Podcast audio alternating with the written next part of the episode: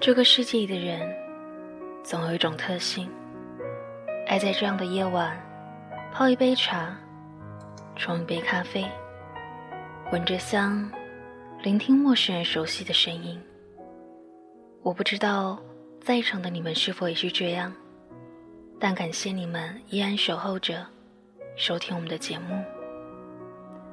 这里以 Love 城市之声，我是你们今晚的 NJ 雪蝶，携手着值班心累，和你们问声好。Hello，你们好吗？凌晨有约，让我们在这样的城市高空，在这样的夜晚，相守相携。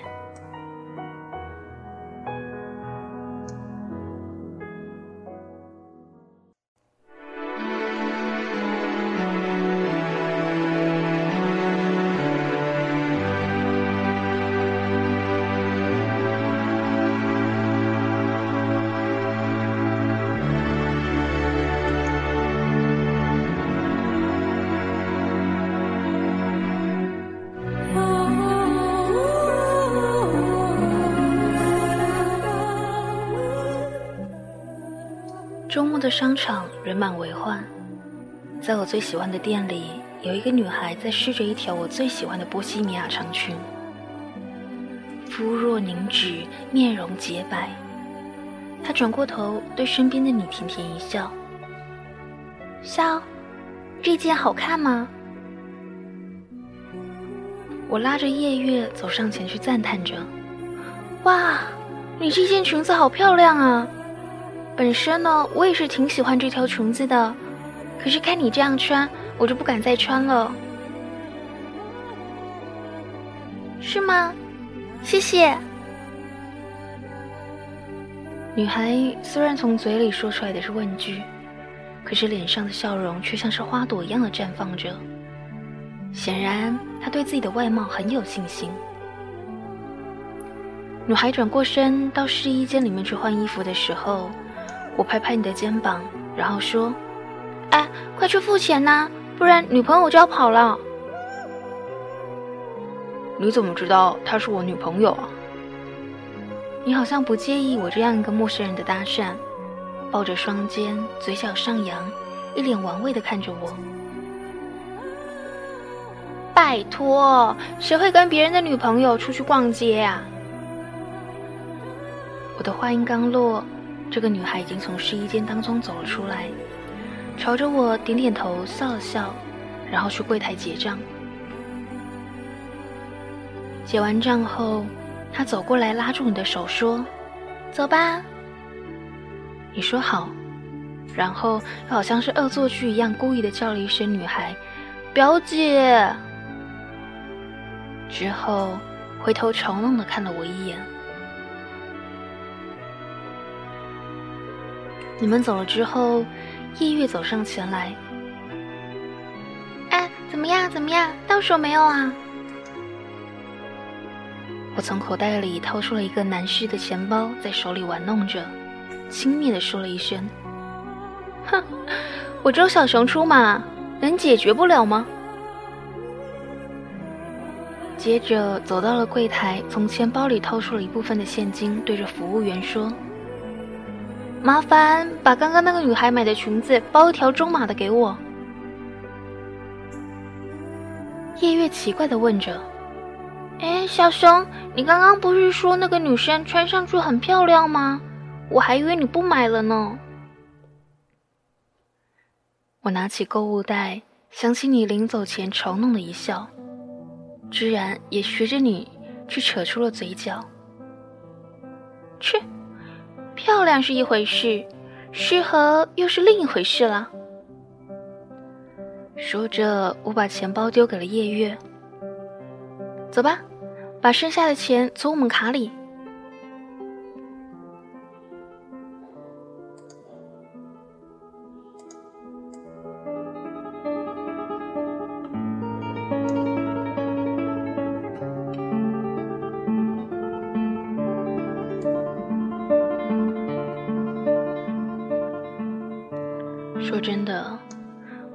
死都不会想到，在那一天要去 C 市看海的车上，居然会碰到你。也不会想到，夜月这家伙居然忘记在我的包里放钱包。在 C 市下车的时候，我摸着口袋里的几十块钱，欲哭无泪，望着周围行色匆匆的陌生人，再看看身后随之而出的你，我狗腿的跟在你的身后亦步亦趋着。你疑惑的回头看看我。然后问：“呃，你干什么？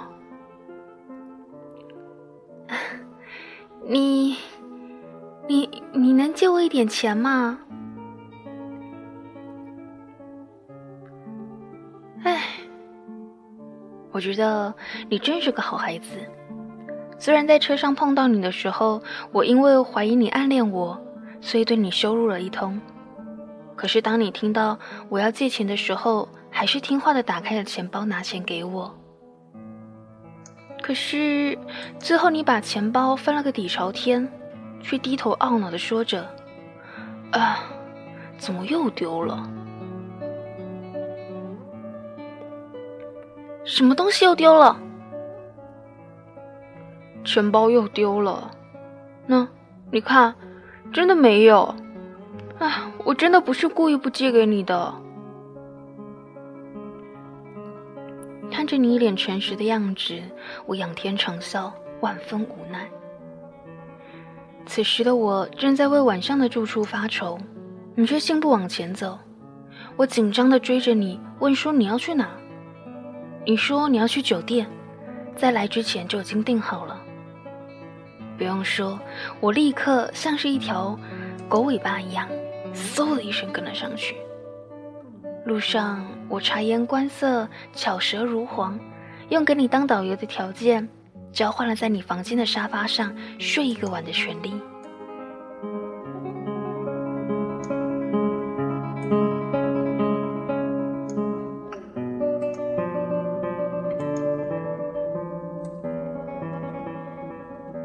这真的是我最最最最最最最痛苦的旅行了。第二天早上起床的时候，我坐在沙发上，摸着自己酸痛的脖子，愤愤不平地给月月打电话。夜月，我回去真的会撕了你！你没给我装钱包也就算了，居然连枕头都不给我！你不知道我认枕头吗？你！那一头的夜月尖叫一声之后，开始谄媚的解释着：“啊，哎呦，最美丽的小熊！”我不是故意的啦，我真的不是故意的，我会想办法给你送钱的。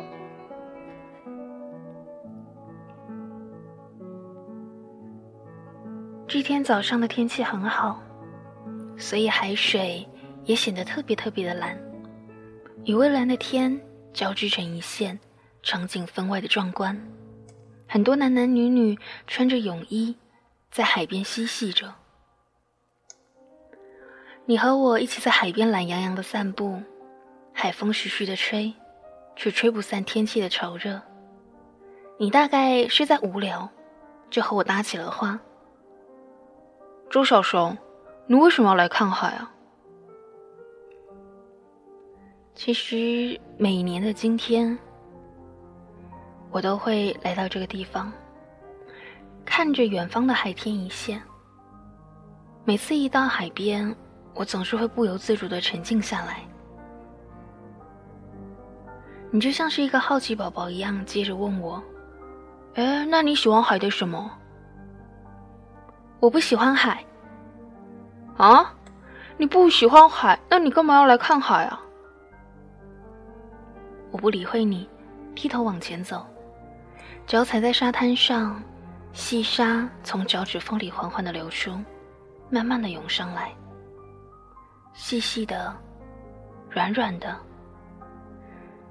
整只脚就这样没在细沙当中。每一次，这样的感觉都会让我特别特别的有安全感。记得小的时候，我挺渴望住在沙子里的。每一次到海边，我都会拉着妈妈的手堆城堡。有一次，妈妈笑着问我说。小熊啊，我们家漂亮的像城堡一样啊，为什么你还要住在用沙子堆的城堡里呢？那个时候的我很天真，断断续续的回答说：“家漂亮，可是冷，沙子会温暖。”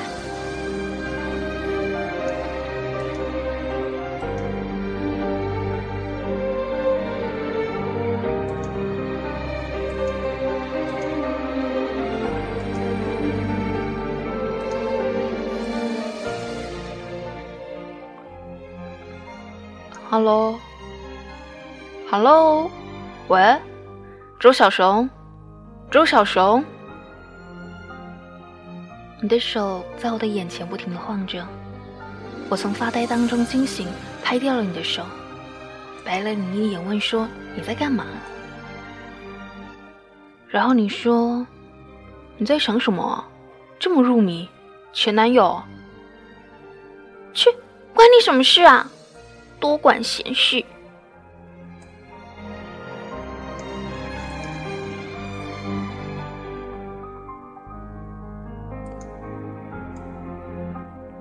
下午的时候，我建议回酒店休息一下，等到大概四五点钟，太阳不那么猛烈了再出来。可能今天走了太久了，我挨着沙发就睡着。朦胧当中，手机响了。接起来是夜月，他中气十足的喊着说：“周小熊，姑奶奶我带着钱和枕头来了，你在哪个房啊？”我迷迷糊糊的给他报了酒店的名，还有房间号，而且居然直接忽略了房里还有另外一个人，这就导致当夜月拍开门的时候。看到的是一个男人开的门，并且是在上一次商场里碰面的那个男人。再看到在沙发上睡的正在流口水的我，猛地就跟像是唱女高音一样的尖叫了起来。面对夜月的不淡定，我真的很头疼。他坐在沙发上，就像跟捉奸在床的正房一样，指着你难以置信的问着我。你怎么跟他在一起？你们你们发生了什么事啊？我拿起桌上的纸巾，直接朝他的嘴里丢去，一边丢一边骂：“还不是因为你这个祸害！”而你直接站在旁边，无辜的说着：“我我们什么都没发生，真真的什么都没有发生。”你越是这样解释，夜月就越是觉得有猫腻。到最后，干脆就直接在旁边开房，说是住得近也好有个照应。我们两个就这样大眼瞪小眼，面面相觑。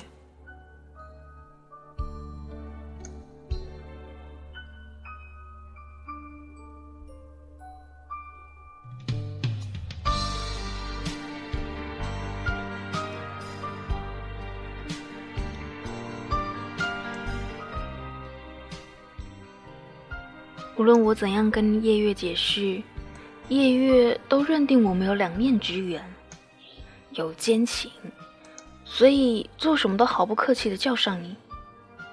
我一个人的旅行就这样被活生生的打破了，就连去旅行结束的最后一天，我准备要去海边偷偷的堆城堡，都被你们两个傻子背了两捆烟火给跟上。虽然我无奈加崩溃，但是看到五彩缤纷的烟火升在空中的时候，我还是被它的美丽给打动了。在那一刻，我低头看着千辛万苦堆砌起来的城堡，在心中默默的说着：“妈妈，我好想你。”再抬头的时候，我看到夜月欢呼的脸。以及你回头望着我，那双深邃的眼睛，我装作若无其事的看向远方深海的方向，让心里的悲伤一点一点的被海风给吹散。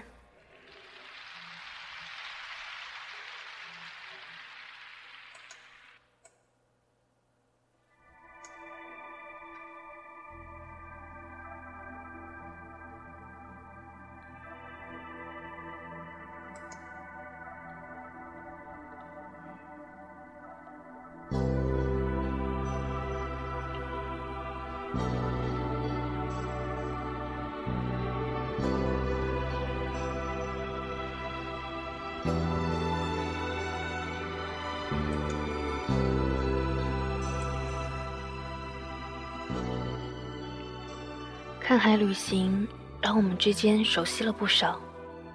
回到 A 市之后，你还和夜月交换了电话号码。这之后有事没事，夜月就会拖着我们出来逛街，根本就是疯狂的在乱点鸳鸯谱吧。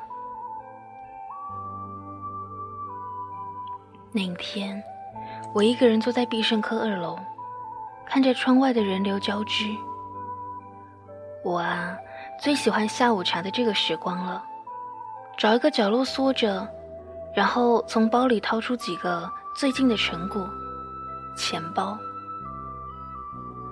老实说，我是一个小偷，整日呢就混迹在商场里面偷东西。偷来的钱我会交给夜月保存起来。在最近的这些钱包当中，有两个钱包长得一模一样。那都是来自于你的。一次在商场，一次是雨天。包包是淡淡的灰色，同个牌子的。我把玩着你的钱包，想起了去 C 市的时候，你也被偷了钱包，我就忍不住笑了。少奈，可能我周小熊就是你的衰神吧。遇上我，你注定要倒霉。即便你对我不错，对啊，在 C 市的时候，虽然你只是借沙发给我住，可是夜晚的时候，你会悄悄的给我盖上薄被。在沙滩堆城堡的时候，你沉默的在旁边帮忙。烟火升起的瞬间，你还把衣服披盖在我的身上。只是啊，少奈，温柔终究抵不过仇恨，你是必须要付出代价的。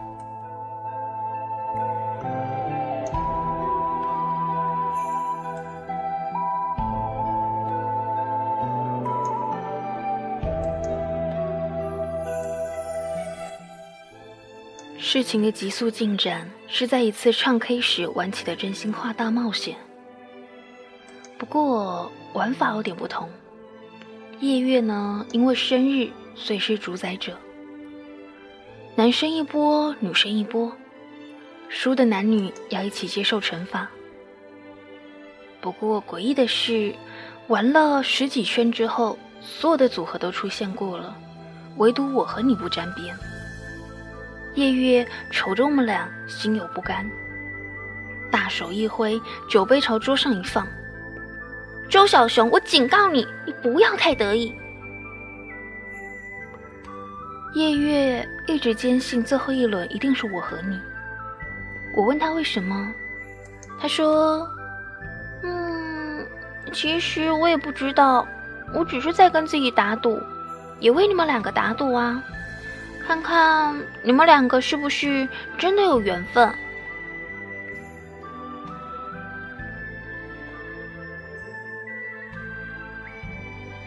而不知道是不是真的有天意。那一晚的真心话大冒险最后一局，真的是我们两个人，选择权在女生的手里，所以你自然也得配合我一起大冒险。看着夜月笑得毛骨悚然，我说：“哎，你悠着点啊。”夜月挤眉弄眼的说：“嗯，好吧，那你们两个就来最简单的吧。嗯，我看呐都是单身，就接个吻好啦。哎，不过是要湿吻哦，不能够蜻蜓点水。哎，在座的你们都不反对吧？”夜月的话音刚落，包厢里就响起了“接吻，接吻”这样此起彼落的喊声。我说啊，小奈啊，你平时呢看起来呢就是一个风流倜傥的人，结果这时候怎么和我大眼瞪小眼？心里腹诽着，但是最后我牙一咬。想说，不过就是舔一下对方的舌头，没什么。这样想着，我像是上断头台的壮士一样，快步的走到了你身边，搂住你的脖子，踮起脚尖。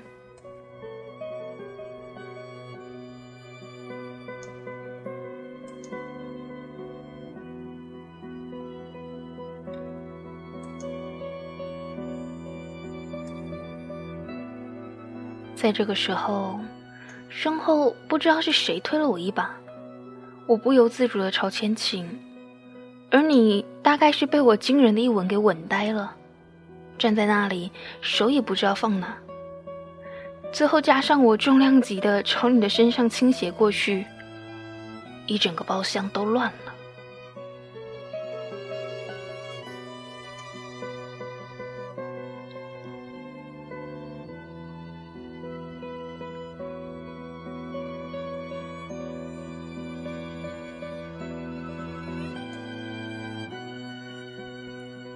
我躺到了医院里，不断哼哼哀哀着。夜月呢，在旁边端水果，啊，忙得不亦乐乎啊。说是呢，要为这个恶作剧给忏悔。不过看他脸上现在渐渐的笑容，我觉得他倒是乐见其成。你提着我喜欢吃的樱桃、龙眼以及鸭碎碎之类的零食，汗流浃背的从外边走进来。那一吻吻的惊天动地，作为一个男生，你怎么会那么没有的承担力呢？事后我愤愤不平的问着你：“哎，你给我说清楚，我到底有多重，让你承受不了啊？”啊！当我朝你倒下去的时候，你却朝后面的桌子角倒了过去。我这个傻子呢，还眼疾手快的把手伸到你的背后去防卫你。你安全倒下，那一瞬间，我的手臂也血流如注了。我一边骂着你，然后拿枕头扔向你。你也不像那天在 KTV 一样木呆的样子，而是伶牙俐齿的回复我说：“周小熊，你也太不矜持了吧。”不过话虽然这么说，你还是没有耽搁手上的活儿，就像一个小奴才一样的把买来的零食一一的摆到了我的眼前。哼，我就知道啊，你们两个都愧疚。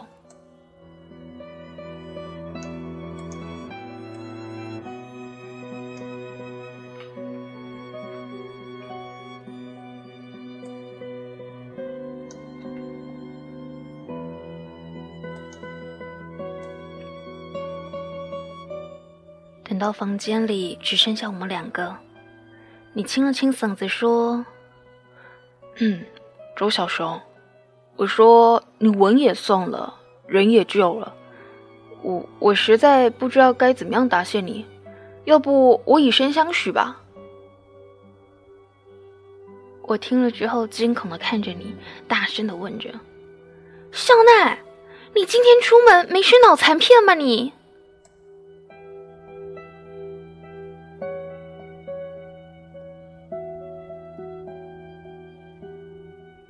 你冷哼一声，决定不再理我。但是我拿起龙眼的手，却有些微微的颤抖。我不停的告诉自己淡定，淡定，然后抖着手，假装镇定的把龙眼送到了嘴里。可是心里却砰通砰通的像擂鼓一样，越来越响。过了很久之后，我才镇定下来。此时的你歪在沙发上玩手机，蓝色的 T 恤，白色的裤子，在黄昏的光线里，全身好像笼罩着一层淡淡的温暖。我说：“哎，你刚刚说的还算数吗？”你抬头疑惑的看了我半天，终于回想起我的意有所指，连忙说着。那当然了。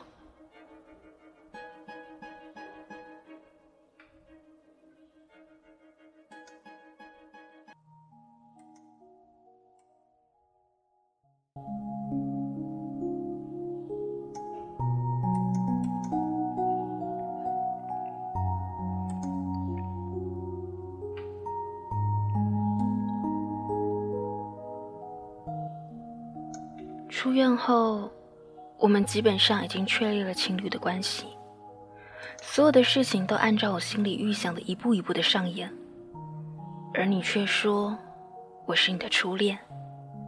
你像是一个闹别扭的小孩，虽然嘴上对我毫不相让，但在生活当中却把我照顾得面面俱到。夜月说：“哎，你找到这个男朋友，可是我收到了八辈子的福分呐。”我笑着问夜月：“你觉得孝奈真的适合我吗？”夜月眼睛眨都不眨一下。立刻就回着我，当然喽。我摸着手里的钱包，里面是你和你家人的照片，你们一家笑得温馨甜蜜。可是我的心里，却有着一种千筋动骨的疼痛感。我知道，该来的总是逃不掉的。终于。我在快餐店打工的某一天，有一个少妇翩然而至。她看着我，微笑着：“你是周小熊。”我点点头。并不是所有的男朋友的母亲都像是电影演的一样是坏人。那天你的母亲对着我说了很多话，她说：“人生，说理想，说你。”到了最后，他说：“我只是顺便路过的，听说校内交了女朋友，就来看看。我希望你不要有心理的压力，你们俩要好好在一起，可千万别吵架了。”送走他的时候，夕阳的光华倾泻大地。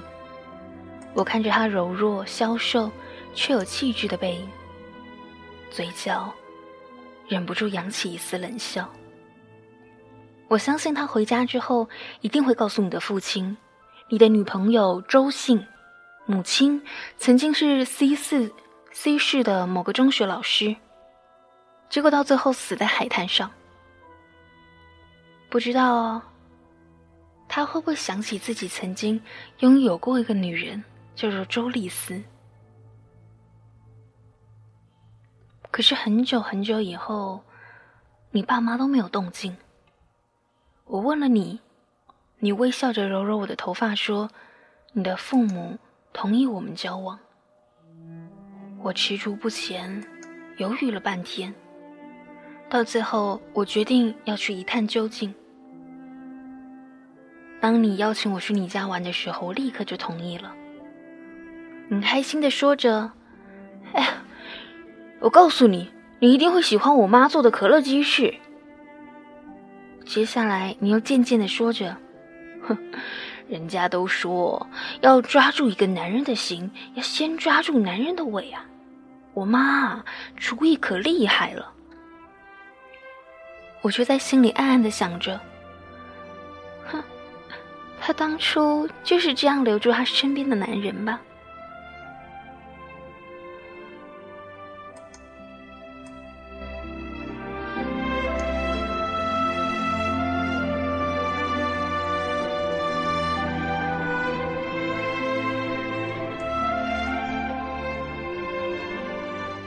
如我所料，你的家境很不错。本来一看你就知道你是出身良好家庭。你的父母都很热情，而这是我第一次看到印象中的那个男人。他年轻，头发上偶尔有一点点白发。不过这样的一丝白发，却让他的气质更增添了一种历经风雨的韵味。他微笑的坐在沙发上和我们聊天，问问我们谈恋爱的过程。到了饭桌上，当他终于问起我家里的时候，我迫不及待的说着：“我妈她是 C 市的某个中学老师，不过几年前死在海滩了。”说到这里的时候，我看他神色如常，慈祥的望着我。于是我扬起了一丝冷笑，慢慢的说出了以下的话：“ 我从小就没有爸爸，妈妈说她只是回到了自己的家庭，但是我妈妈有告诉我名字，她说我爸爸叫做孝正天。我话音刚落，就听到筷子清脆的落地声。我甜甜的笑着，扬起脸看向你的父亲。哎，叔叔，好巧呢，你们也姓肖的。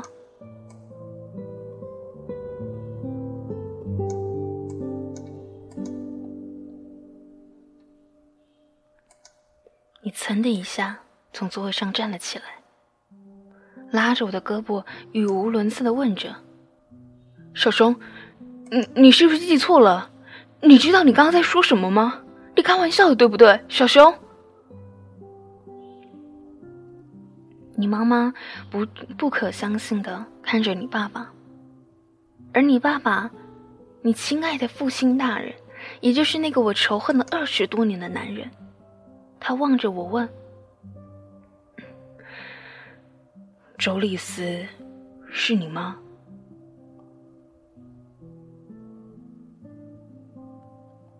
那一顿饭达到了我想要的效果，而你爸、你妈还有你，我相信，当我从你们家走出来的时候，今晚你们家肯定是灯火通明，难以入眠。可是那又怎样呢？我母亲曾经夜夜不能眠，我也曾经为了这个计划揪了无数个夜的心。回家的路上，我手机响了，里面是你颓败的声音。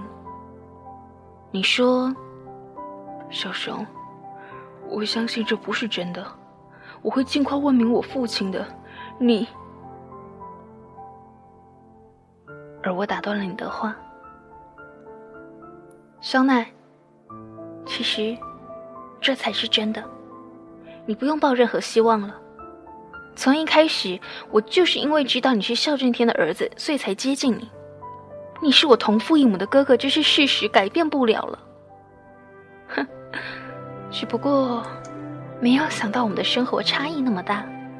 你丢个钱包跟丢了一个糖果一样，而我却需要偷窃，依靠你这几个钱包度日。原来我身上的钱包是你偷的。你的声音带了一点点哽咽，可是我却依旧没有任何情绪的回应你。是啊，小奈，我跟你在一起也不是真心的，我不爱你。说完之后，我就干脆的挂断了电话。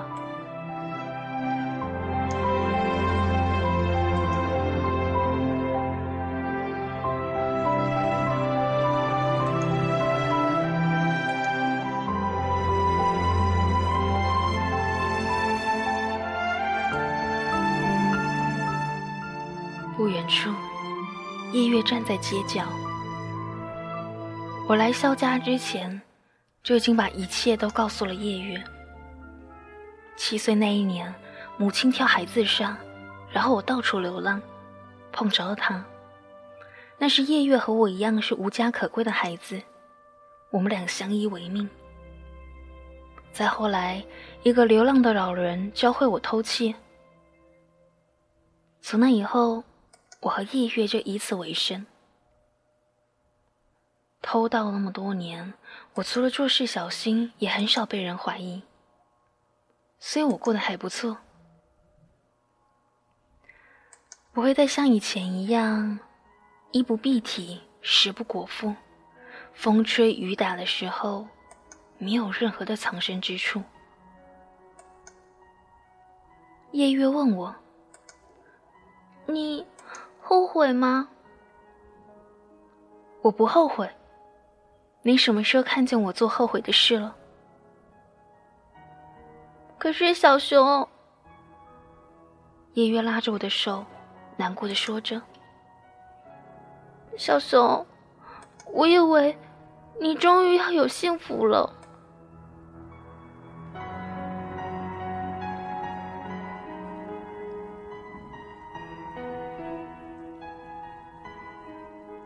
母亲去世的时候我没有哭，在街上被人欺负的时候我没有哭，这么多年过着不见天日的生活我没有哭，就连就连听到你的哽咽，看到你被我伤害的时候我也没有哭。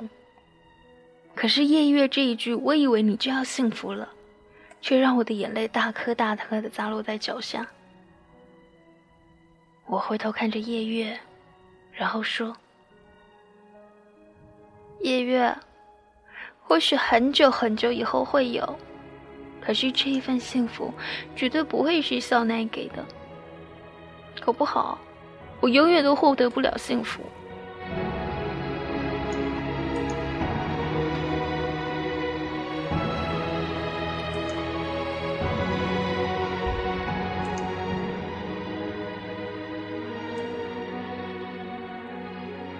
你的父母后来找我说了很多很多的话，说不知道当年的风流，居然酿成今天的苦果。说不知道我被生了下来，我母亲每年都给我的父亲一个生日祝福电话，可是其他什么都没说。如果早就知道有我，那就会让孝奈的妈妈把我给接回家，免得我在这些年受的这些苦。他们说：“不管我想要做什么，不管他们做过什么，但是绝对不要伤害孝奈。”我微笑的看着这两个一夜之间苍老许多的人，然后说：“我从没有想过要伤害谁，我只是希望把你们赐予我的伤害全部归还罢了。”你的父亲，也是我的父亲。他疲惫的说着那些让我觉得陌生的话，说已经给我打了钱，然后也在市里给我买一套房子，不要当做是施舍，因为这是亏欠。他说：“小熊，你长大了，有些事情我不知道你能不能够理解，我无意伤害你们。”可是却还是酿成了大祸，请你接受我的道歉。说完，他站起身，向我鞠了一个九十度的躬。我冷眼看着这一切，直到他们消失在咖啡厅，我都保持着微笑。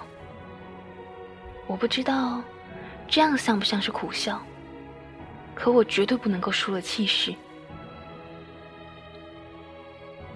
我和夜月。在这座城市里无所事事的生活，夜月去念书，我偶尔陪读。有这一大笔钱，还有房产，让我们永远都享用不尽。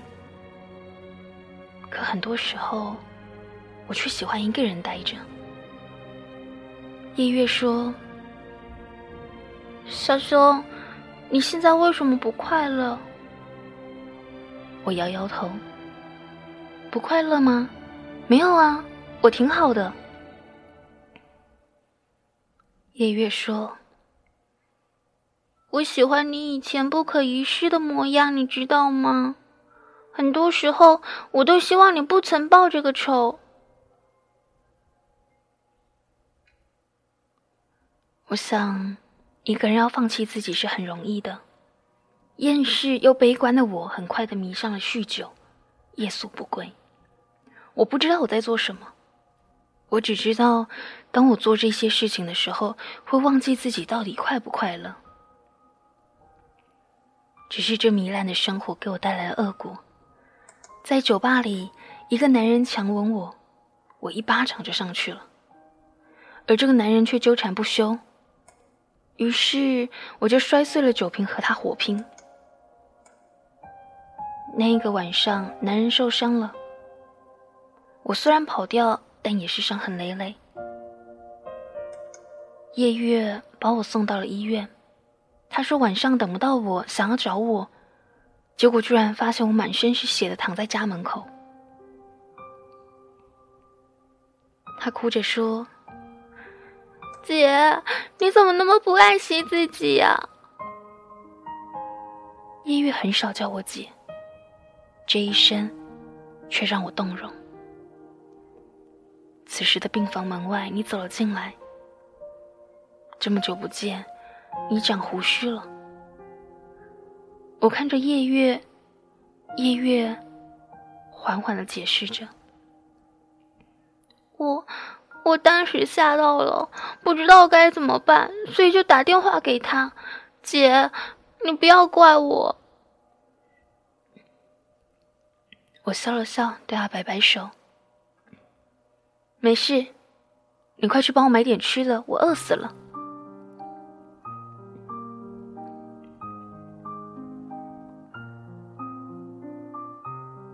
夜月顺从的答应了，立刻出门。你一步一步的向我走近，我闭上眼，等到你走到了我的床边，我还能够感觉到你的呼吸。我说：“恨我吗？”你答：“恨。”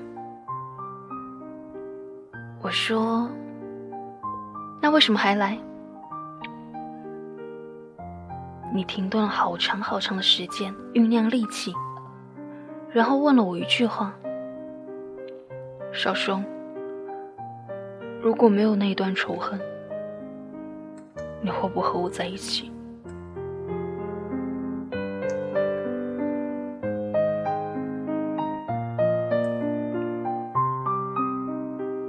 很久很久以后，我回想起你这个问题。会有一阵一阵的疼痛涌上心头。我很想说，笑奈，明明有这段仇恨摆在眼前，我却还是喜欢你。我想说，笑奈，我问过自己很多次，是不是忘记复仇就会更好？可是我明白，这些话只能够深深埋在心底，就像贝壳掩埋了沙粒，岛屿永沉海底。那一天，我只是轻轻的回了一句“不会”。这一句话，让两个人泪流满面。一个是转身走掉的你，一个是没有留下你的我。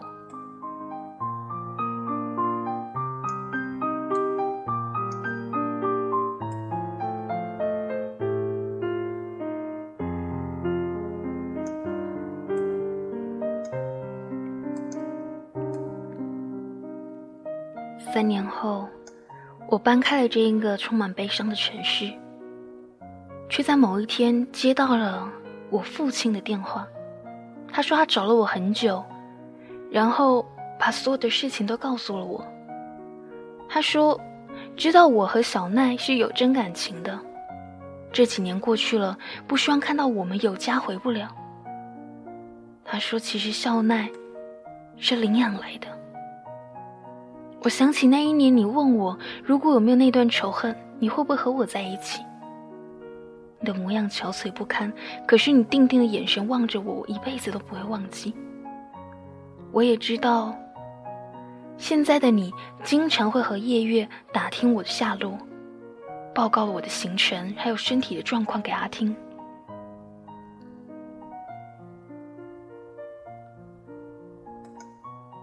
知道了这些事情后。我把自己一个人关在房间里很久，那么多年的时光漫上心头。最后我走出了门，想想或许是该回去了。父亲知道之后，声音听起来异常的开心。他说：“这样就好，这样就好。”一周之后，我依旧在 C 室里。夜月看着我，忧心忡忡地说：“小熊已经在楼下等了一天一夜。”我点点头，拉开窗帘，看见你不眠不休地站在车外。想起昨晚的电话，你狠狠地说着：“周小熊，你居然会回来！”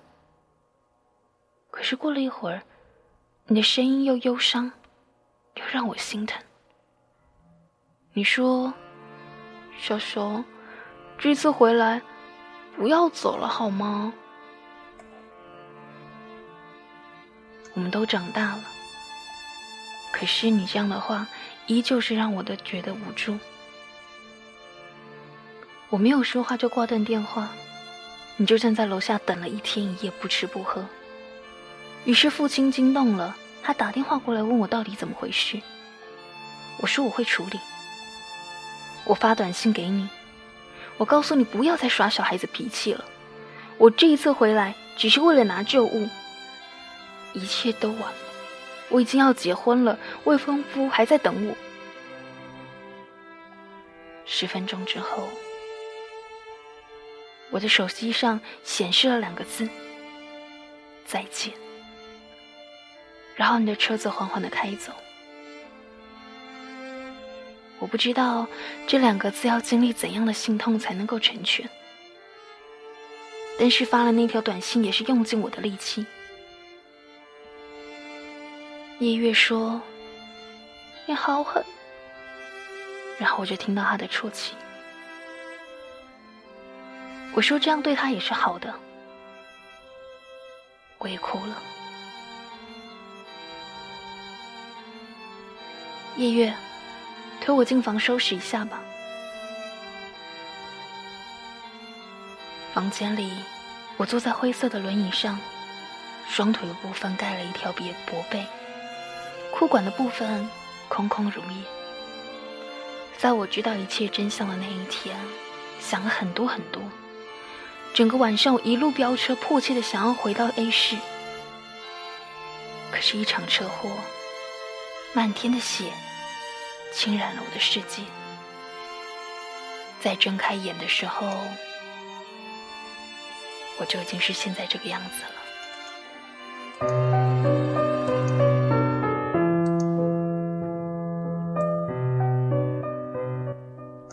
这么多年了，我逃避你，不曾说过自己的感情，都是因为我害怕，我害怕最终会失去你，所以从一开始就不打算去接近。都说亡羊补牢为时已晚，我对你恐怕真的弥补不上了。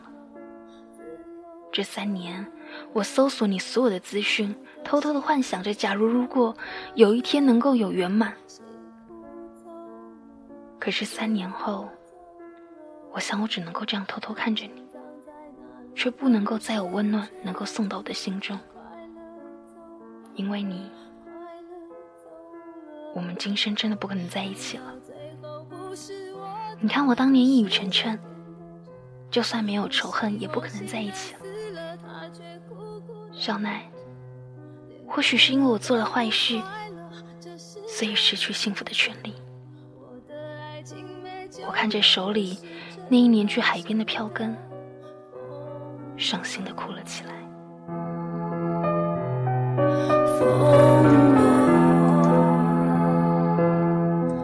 梦想会在哪里？有天决定。